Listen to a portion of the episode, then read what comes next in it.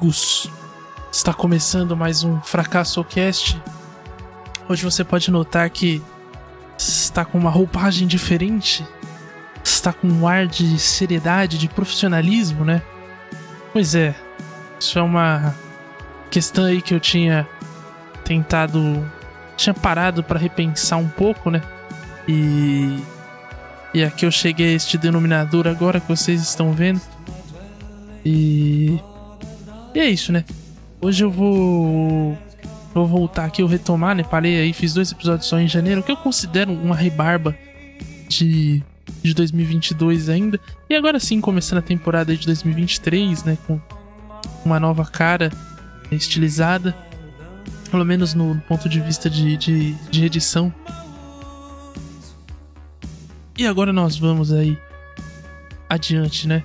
E hoje aqui eu queria comentar alguns assuntos com vocês, né? Como eu falei que hoje é a primeira vez que tá começando a temporada, quer dizer, é o primeiro episódio da temporada de 2023.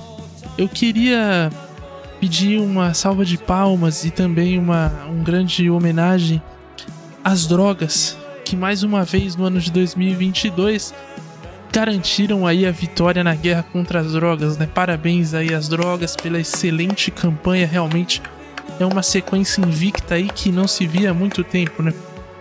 Eu acho que nem o Arsenal lá do Henry dos Invictus conseguiu tamanha é, invencibilidade, né? Buscar aí na história qual foi o, o, a sequência de maior invencibilidade aí numa guerra, num esporte, enfim. Mas as drogas certamente aí estão no páreo e acho que estão na liderança, né? E, bom, acho que nada mais justo do que eu também desejar um feliz ano novo para você, né, que tá vendo aí. Feliz 2023, né? Eu sei que já estamos em fevereiro aí, mas acho que o Brasil também só começa a funcionar em fevereiro. E eu quero saber de você, como é que você tá? E se você tá pronto para um ano de derrota, para um ano de fracasso, para um ano de ladeira abaixo. Porque eu não quero ninguém infeliz aqui. Eu quero esse clima de derrota porque eu odeio gente feliz. É isso mesmo, cara. Eu odeio gente feliz. Mentira, eu não odeio gente feliz. Eu acho que eu odeio pessoas que demonstram demais a felicidade. Pessoas que têm que fazer questão de mostrar que tá feliz o tempo inteiro, sabe? Esse tipo de gente eu odeio. Porque assim, você não precisa humilhar também, você já é feliz, não tem necessidade de humilhar. É que nem gente rica que faz questão de mostrar que é rica o tempo inteiro cansa, você não tem muito, sabe? Você vai ficando envergonhado de ser você, o que é lamentável, é o pior sentimento que existe. E quando você é feliz, você também não precisa demonstrar o, o tempo inteiro, sabe? Até porque, diferente da, do, da riqueza, a felicidade não tem como você roubar. O que é lamentável, né? Até porque se tivesse como roubar, Itaquera seria o bairro mais feliz do mundo, né? Então, Rio de Janeiro, então, nem se fala, o estado mais alegre do, do, do planeta, que sai da galáxia. Mas enfim, né? Esses dias eu tava vendo, pra você ter uma ideia, né? Esses dias eu tava vendo um vídeo de um cara que tava abismado com uma amiga que ela não tinha andado jet ski. Ela andou a primeira vez e tava contando pra ele. E ele tava tipo, nossa, super abismado. Como assim você nunca andou de jet ski, amiga? Por que você não sei o que? Como se fosse super normal uma pessoa andar de jet ski, né? Tipo, Todo fim de semana, eu, por exemplo, vou andar de jet ski, eu, o Naldo e o LeBron James, né? A gente anda num lago especial para pessoas especiais. A gente vai lá, pega o jet ski para pessoas especiais também. E. E andam, né? Às vezes eu acho que o lugar especial para as pessoas especiais que o Naldo entrou era um hospício. Só que deram esse termo para ele e ele achou que realmente era uma coisa legal, né? Enfim, que vê aí. Mas eu acho que, tirando toda essa questão, eu acho que o jet ski é de fato um dos veículos mais inúteis já inventados pelo ser humano. Porque ele é pequeno, não aguenta uma viagem longa e qualquer onda que bater derruba ele. Então, assim, não tem propósito nenhum. O único propósito dele é atropelar a banhista, né? Tipo, esse é o único funcionamento de um jet ski. Tanto que eu acho que o jet ski ele só tá no mundo porque algum rico otário banca ele. É tipo o Palmeiras, sabe? Só continua existindo porque tem alguém bancando ali por trás. Se dependesse do próprio jet ski, não ia ter ninguém no mundo pra, pra, pra bancar. É, então, assim, essa é a minha crítica aí ao jet ski. Você é um jet ski lover, me perdoe, mas enfim, Essas coisas têm que ser faladas, essas coisas têm que ser ditas. E aqui nesse programa é onde eu vou dizê-las, certo? Porque o programa é meu também. Porque foi o que eu escrevi aqui para dizer para vocês. Né? Sei lá, o jet ski me faz perceber que gente rica é meio estúpida às vezes, né? Tipo assim. Meio não, bastante estúpida, né? Porque, cara, nem no, nem no GTA jet ski presta, sabe? Você tentar fugir da polícia de jet ski é pedir para morrer. Principalmente com seis estrelas, é o pior veículo que você pode escolher. E, cara, ele só existe porque alguém quer que ele exista, alguém investe dinheiro, né? Tipo, sei lá. Não tenho muita. Por que, que uma pessoa com dinheiro vai investir nisso? Tipo, sabe? É, é, é o tipo sonho. É o tipo sonho de quando você era jovem, sabe? Viu alguém com, com alguma coisa. Com alguma moto, aí você pensou assim. Pô, eu vou ter uma moto na água só pra humilhar o cara, entendeu? Tipo, isso é o jet ski, não tem um propósito nenhum aqui. Por isso que eu decidi ser zen e não me apegar a bens materiais. Não vou mais gastar meu tempo correndo atrás dessas coisas fúteis, fãs que não levam a lugar nenhum. Na verdade, eu tô desempregado. Se eu tivesse dinheiro mesmo, já estaria dando entrada num jet ski, fazendo as parcelas tudo certinho, tirando minha carta de motorista. Já que tem carta de motorista pro jet ski, provavelmente, né? Qual que é? O, é o F? É o de fudeu? Qual que é o, é o N de natação? Sei lá, M de mar? Enfim, foda-se a, a categoria né, do veículo. Porque. Sabe quem também não vai poder comprar um jet ski esse ano? Que está nos próximos? Daniel Alves. É isso mesmo. Que situação, hein, Daniel Alves? Que triste, né, mano? Na verdade, eu acho que toda essa situação dele demorou. Porque é o segundo caso de abuso que ele tem em menos de dois anos, né? O primeiro tinha sido com o torcedor do São Paulo. E o que ele fez aquilo ali já devia render cadeia mas ninguém se atentou, ele passou impune daquilo, a justiça brasileira é uma piada, como a gente sabe, e agora ele tá aí, né? Fez mal a outras pessoas e vai pagar agora né, na cadeia espanhola. O mais interessante é que ele saiu sem fiança, o que eu achei ótimo, porque senão era mais uma coisa que algum rico otário ia bancar também. Então ele já saiu sem fiança mesmo. E, e não vai ter ninguém que vai apoiar esse desgraçado, né? O que me deixa um pouco mais mais feliz. Tô procurando uma música aqui porque eu tava com uma na cabeça e eu esqueci qual era. Mas eu vou voltar aqui pra The Smiths. Pronto. Agora com a música selecionada aqui, posso seguir em frente no meu rolê. Um detalhe que me chamou a atenção nesse caso do Daniel Alves é que ele foi preso, né? A vítima identificou ele por causa de uma tatuagem íntima que ele tinha, né? uma meia-lua na virilha, né? E porra, quem que tatua uma meia-lua na virilha, né? Era outro motivo aí que ele tinha que ser preso também. E tipo, porra, é difícil. O tatuador tinha que ter denunciado ele naquele momento, porque isso aí é um sinal de psicopatia, entendeu? Já é um sinal de que o cara não tava tendo bem. Se ele ofereceu lá aí, mano, o que, que você vai querer tatuar hoje? Ele falou, cara, eu queria uma meia-lua na virilha. Ele já devia ter falado assim: Pera aí só um instantinho, cara, que eu tenho que resolver uma coisa ali e já pegar o telefone, ó, polícia, eu tô com um caso aqui grave de um psicopata aqui na minha, na minha loja. E eu preciso que vocês venham aqui urgentemente porque minha vida corre riscos. Entendeu? E ficar, ter ficado enrolando o Daniel Alves com outras opções que ele tinha lá para não fazer a tatuagem. Mas ele fez. E aí agora é tarde, né? A merda já tá feita. Não tem, infelizmente não tem como apagar a tatuagem, né? E aliás até tem, mas é caro e também não é tão bom. E ele vai ter que pagar o advogado, então prioridades, né? Porra. Enfim, eu quero mais é que o Daniel se foda. E, principalmente que ele esteja preso agora. Não ter prendido ele antes da Copa também, mas enfim, né? Mais uma coisa inútil aí que, que vai embora das nossas vidas. E falando em coisa inútil também, em janeiro a gente teve a invasão do Congresso, com uma das cenas mais bizarras aí de 2023. Tá no páreo aí, concorre, né? E eu queria comentar mais sobre esse assunto, mas assim como os patriotas, eu não consegui pensar né, em nada. Então eu vou ficar devendo.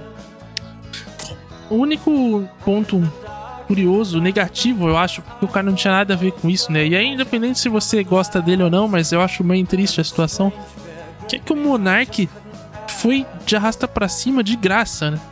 Tipo, o cara perdeu todas as redes sociais dele no Brasil praticamente, ficou só no Rumble e o Rumble também tinha uma data para retirá-lo, né, até o fim de janeiro, não retirou, bancou aí a posição, mas ainda assim é uma situação bem triste, né? Tipo, porque foi muito de graça, ele não tinha a menor necessidade de se envolver com essas tretas. E ele continuou indo, né? O, o Monark ele me lembra muito a situação do filme A Ilha do Medo, de Martin Scorsese, né? Onde o personagem principal, interpretado pelo Leonardo DiCaprio, ele é um, um tá numa realidade paralela ali. Ele passa o filme inteiro numa, numa realidade paralela ali. Não. É que é. Não no multiverso, né? Que hoje está na moda o conceito, mas na cabeça dele ele cria uma série de, de ilusões onde ele tá, tá no mundo ali, ele tem que perseguir um cara e ele é um detetive e ele tá atrás de um preso. Sendo que na verdade tudo aquilo não passa de uma narrativa que ele tá alimentando para tentar fugir de um trauma. Às vezes eu acho que é o que aconteceu com o Monark, né? Na verdade, se isso não for uma a vida imitando a arte, eu não sei o que é, meu caro ouvinte telespectador, né? Só falta no final agora o Monark pedir para ser lobotomizado também, né? Aí fica igualzinho. E eu não duvido do que aconteça do jeito que a coisa tá é, degringolando aí, né? Tá bem. Tá bem triste a situação. E, enfim, é uma situação chata aí que ele tá passando, né? Mas, enfim, né? Vamos seguir em frente com o programa. Tenho outras coisas para falar. Na verdade, essa era só uma pequena introdução que acabou durando 10 minutos. Eu tinha achado que esse programa ia ser um pouco mais curto, porque eu tinha escrito aqui, né? Depois de um longo inverno, eu decidi fazer um roteiro pro programa. E eu caí no bait do roteiro. Eu achei que ia ser curto e tá mais longo do que eu imaginava. Na verdade, eu, eu imaginava que agora eu ia estar tá chegando no final do vídeo. Porque uma das, das questões de eu voltar a roteirizar também e aderir a essa um pouco essa estética, que aliás eu já tinha testado naqueles dois episódios, né, com a musiquinha de fundo e tudo mais. Era para testar, para tentar diminuir o tempo, fazer uma coisa mais enxuta, porque esse ano eu comecei um outro projeto, né, ao lado de Adiel Reis e Cássio Ângelo, que é o Meio Armadores, onde nós conversamos de. Nós falamos sobre futebol, fazemos live né, acompanhando os jogos, e aí dos nossos respectivos times, né? Times, eu sou São Paulino, Cássio é Vascaíno e o Adiel é corintiano. Então a gente comenta lá alguns. A gente acompanha os jogos desses times e alguns outros eventos esportivos aí, futebolísticos, né? E, e aí eu tô com tempo reduzido, tem TCC também, que é um, mano, pé no saco. Então eu falei, vou reduzir porque aí eu gasto menos tempo editando, né? E aí aqui estou agora com praticamente a mesma coisa. Mas enfim, acho que isso é uma questão para eu resolver depois, pouco importa agora. Porque eu não quero mais alegria nesse programa, eu quero depressão, melancolia. Porque esses últimos dias aí eu não estou alegre. Pode parecer que eu estou feliz aqui, mas é porque é minha obrigação de tentar deixar esse programa num alto astral. Mas a verdade é que eu passei os últimos dias aí, tipo. Meio. É. Sei lá, né? Tipo. Eu não sei se eu tô alegre, mas eu também não tô triste, sabe? Tipo. Não é que eu tô, meu Deus, que o mundo é uma bosta. Quer dizer, às vezes eu penso isso. Às, aliás, eu penso isso na alegria ou na tristeza, né? Porque o mundo é uma bosta de fato mas isso é um outro assunto um outro vídeo. E pega que eu tava num, num, momento meio cinza, sabe? Não é nem, nem uma coisa nem outra. E, e isso é muito impulsionado pelas dúvidas, né?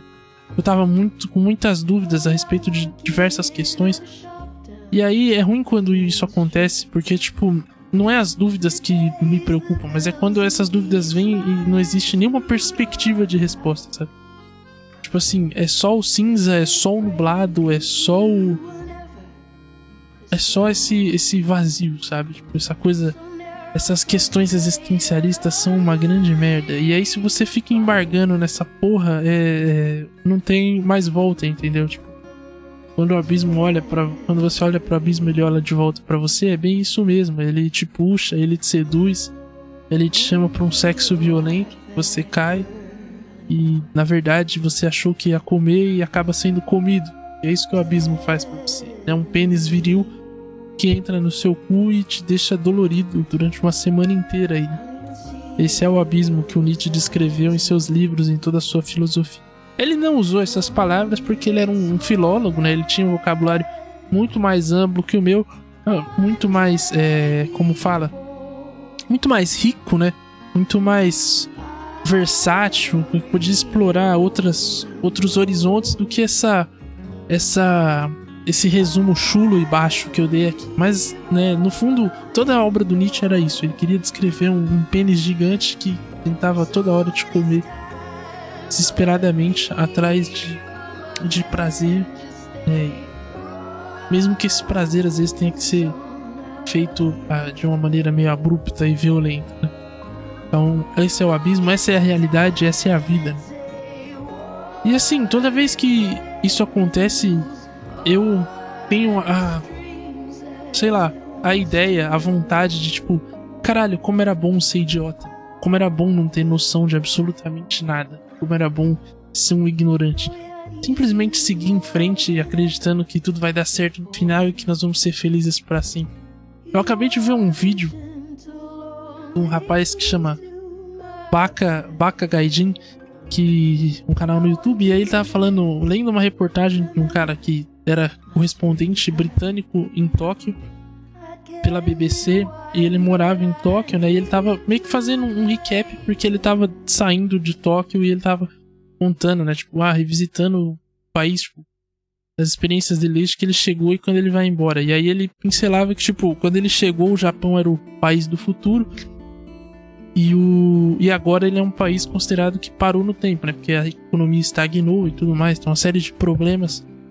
E se quiser ver, se procura lá a porra do vídeo também, dá muito mérito. Mas no, o ponto é que ele chega no. O, o, rapaz do Baka Gaijin, ele chega no, no final com uma seguinte reflexão, né? Tipo, pô, o Japão era o país do futuro e. E, e agora é o país que parou no passado.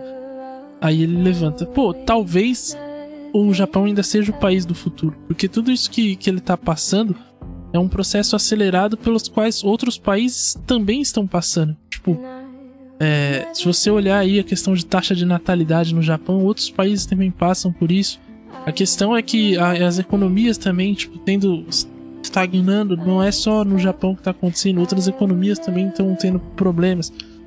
E, e aí ele aponta, né? Tipo, a questão é que o Japão já, tipo, como ela teve um crescimento muito grande no passado, a conta veio mais cedo, né?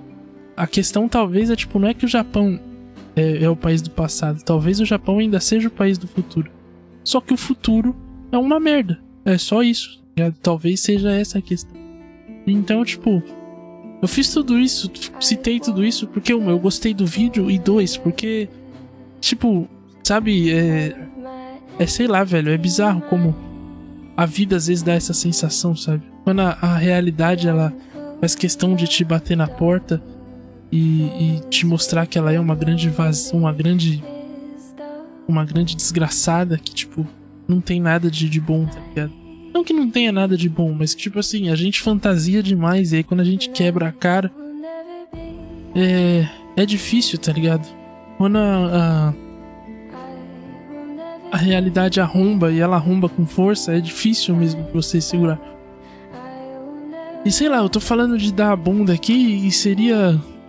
E seria muito menos doloroso se eu de fato desse a bunda do que eu tivesse que lidar com. com, com todas essas questões de, de realidade. Que, quer dizer, eu acho que seria menos doloroso, né? Nunca fiz pra testar. Que perguntar pro Skylab já deu, né? Aliás, ele tem essa tese aí de que todo mundo deveria dar bunda uma vez. Eu não sei se eu sou é, favorável a ela, mas sei lá, cara, deve ser muito esquisito, né? Deve doer pra porra. Às vezes você vai cagar, às vezes o negócio já tá meio difícil de sair, já é uma tristeza, enfim. Sei lá, cara, é. E porra. Mas talvez seja a melhor analogia para explicar a realidade, porque. É, deve ser doído, cara. Imagina quem tem hemorroida. Não é isso o assunto. O cu, ele, o cu ele é um grande abismo, né? porque ele rouba toda a atenção para ele. Aquele pequeno buraco que você tem no seu corpo, ele é capaz de promover grandes discursos, grandes teses, enfim. Eu vou voltar aqui que eu queria falar, porque eu me perdi um pouco. Depois de toda essa volta, passando por Japão, e abismo, né? É, a pergunta que fica no meu cérebro, tipo, todas as vezes que acontece isso comigo é como eu paro de ser eu? Ou como eu consigo refazer tudo que eu sou? Tá ligado? Ou como você eu consigo me adaptar a essas novidades? Tipo, como é que eu, eu, eu simplesmente acordo numa manhã e falo, não, hoje eu não vou ser eu, tá ligado? É possível isso? Ou, ou é um grande erro, é uma grande ilusão? Tá ligado? Tipo. Sei lá, cara, é.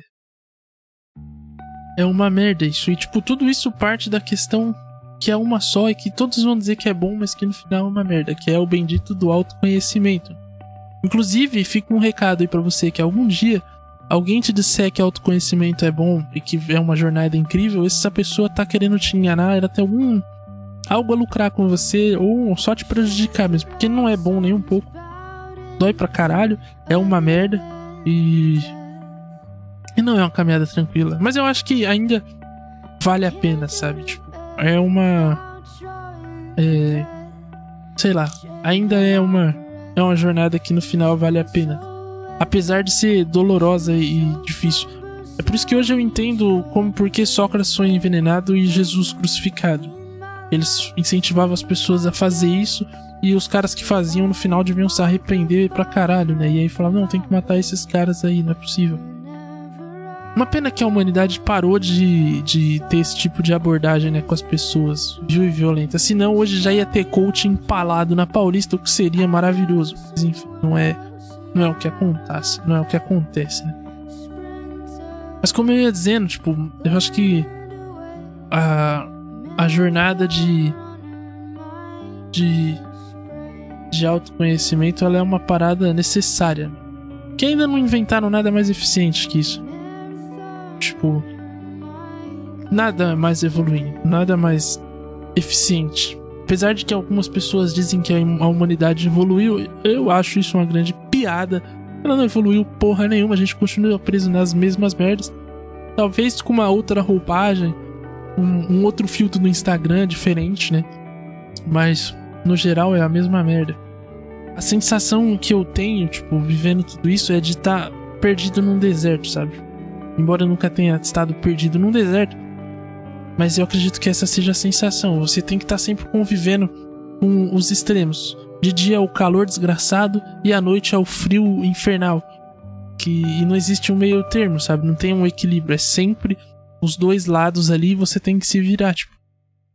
Não existe para onde para onde correr, sabe? Não por mais que você tente. E é assim que eu tenho me sentido, mano, nessa gangorra. E, e, talvez acho que esse seja o grande, o grande propósito dessa, dessa jornada. Palavra essa, inclusive, que eu peguei um certo bode, que ela é muito usada pelo jovem místico e pelo jovem militante. E aí me deixa um pouco. É... Enfim, certo bode aí. Eu não gosto nem um pouco, eu vou trocar ela por saga, tá bom? Que eu acho um pouco mais, mais interessante. É, um pouco menos pior, eu diria. Tá. E, mas como eu ia dizendo, acho que esse é o grande propósito dessa saga.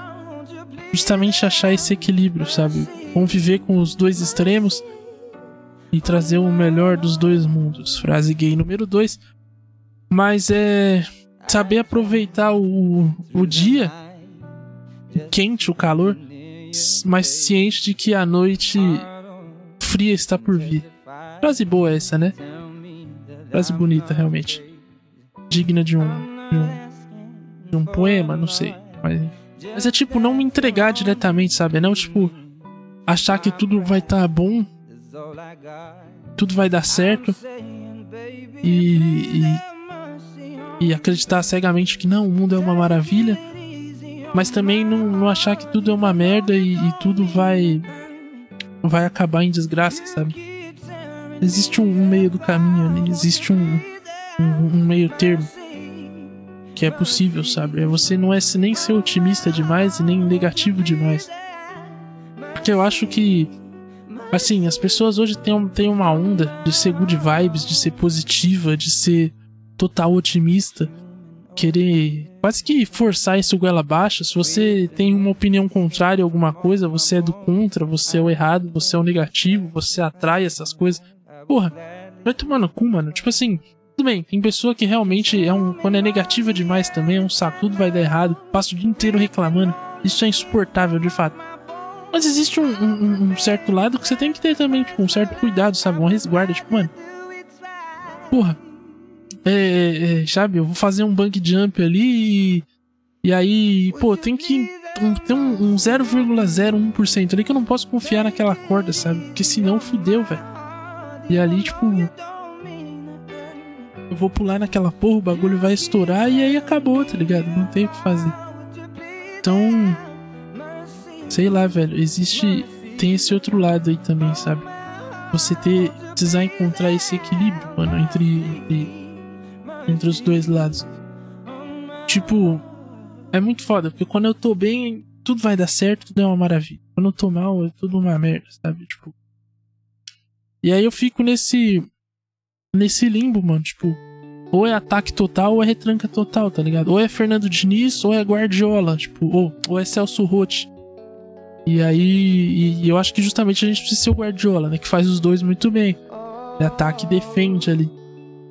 É por isso que hoje eu tô lançando o curso Tic-Tac da Vida.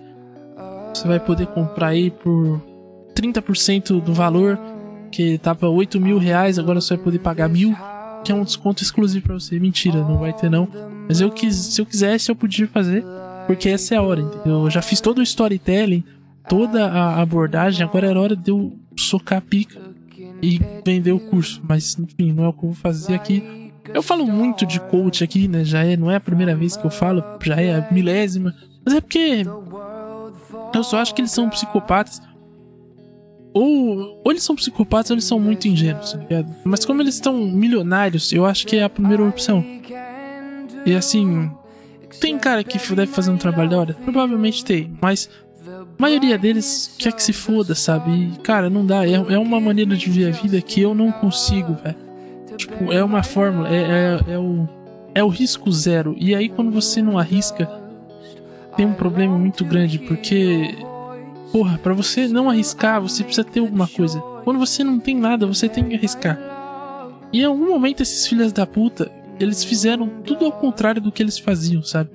E de alguma forma deram certo. E aí depois eles perceberam que, tipo assim, vivendo no risco, eles não iam poder. Então eles começaram a fazer fórmulas para manter aquilo.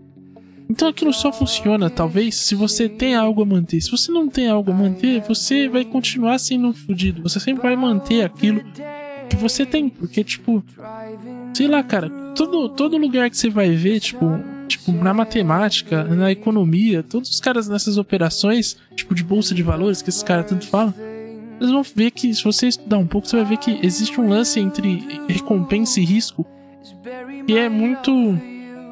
é muito um paradoxo, um paralelo, agora eu não sei.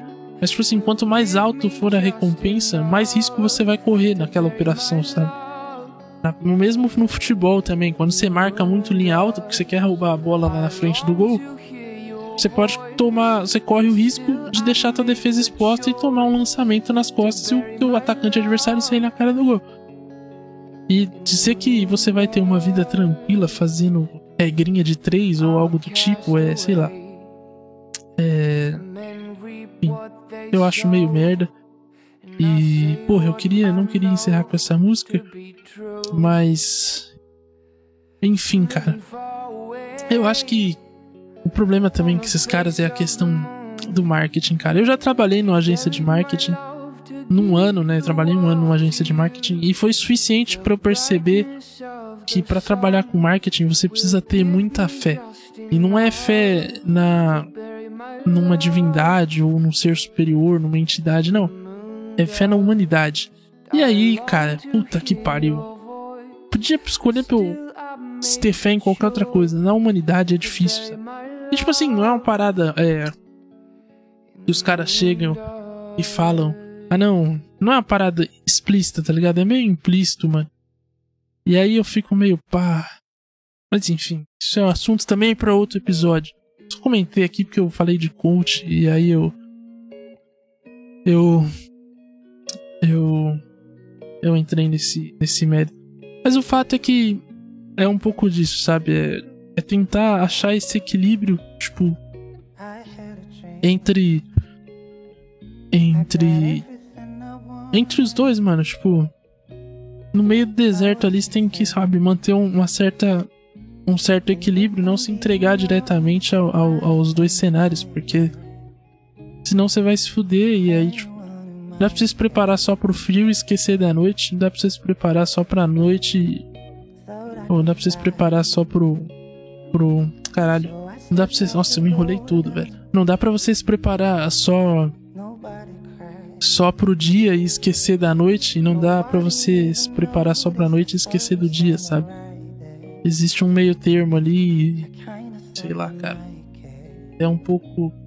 É um pouco por aí, sabe? E. E no fim é isso, cara. Não tem muito o que fazer, não. Essa porra dessa angústia sempre vai perseguir a gente onde quer que a gente vá. Talvez umas horas ela diminua, outras horas ela aumente. Acho que às vezes ficar mergulhado demais nela faz mal, às vezes faz bem, às vezes você traz dela alguma coisa que você pode usar na sua vida. Às vezes só tem que dibrá-la. Mas o fato é que, mano, sei lá, é inerente, sabe? E tipo, às vezes eu brinquei no começo, né? Que às vezes eu queria ser idiota, mas Quer dizer, gostaria de continuar sendo idiota, né? Mas não sei, acho que eu cheguei até aqui também. É muito tarde para voltar, sabe? É, já me enfiei muito longe, já conheci aspectos de mim e nem eu sabia que existia. E agora é seguir em frente, que tem mais ainda e outros mais grotescos ainda que eu também nem sei quais são. Devem ser ainda piores ou melhores também, não sei. Mas enfim, o fato é que isso é viver na areia, sabe? Nessa loucura, nesse caos, nessa duna, você achar o seu propósito no povo da areia, assim como Paul, Paul Atreides fez. Eu não li o livro, mas eu né, o filme, que é a melhor coisa que você pode fazer.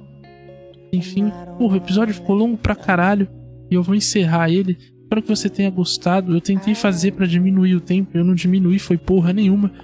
É, eu minto para mim mesmo constantemente, isso é uma coisa que me irrita muito. Eu caio, eu me engano muito facilmente, eu sou o meu próprio coach, isso me deixa um pouco deveras triste.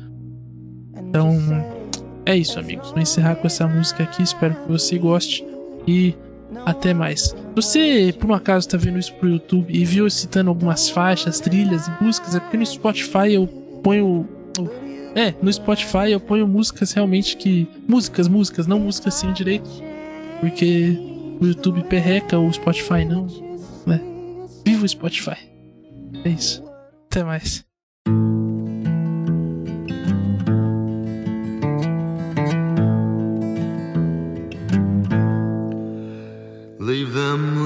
As they are and keep your clothes on. I've had more than my fill. whiskey and women and good hearted villains, but there's a wickedness in me still.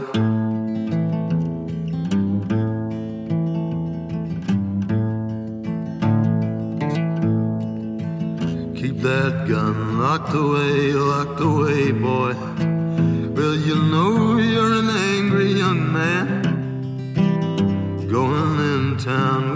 Rounds, you're sure to be hellbound. That house you got's built on the sand.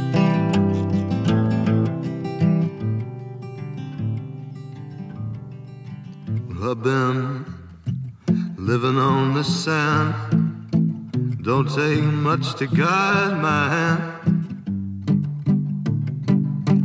Far from promised land on the sand.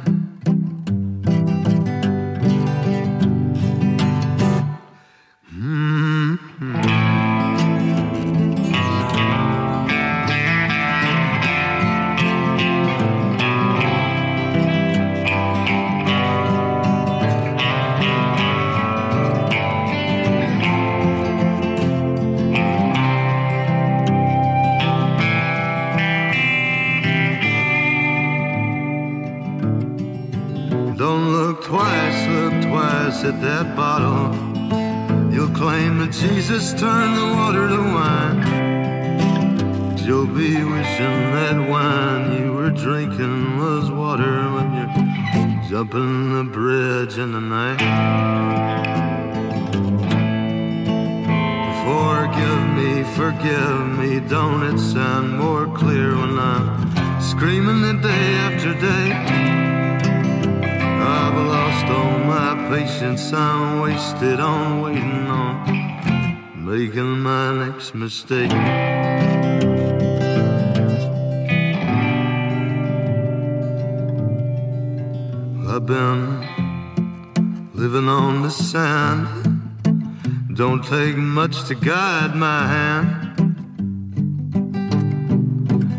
far from promised land on the sand. I've been living on the sand. Don't take much to guide my hand. Far from promised land on the sand.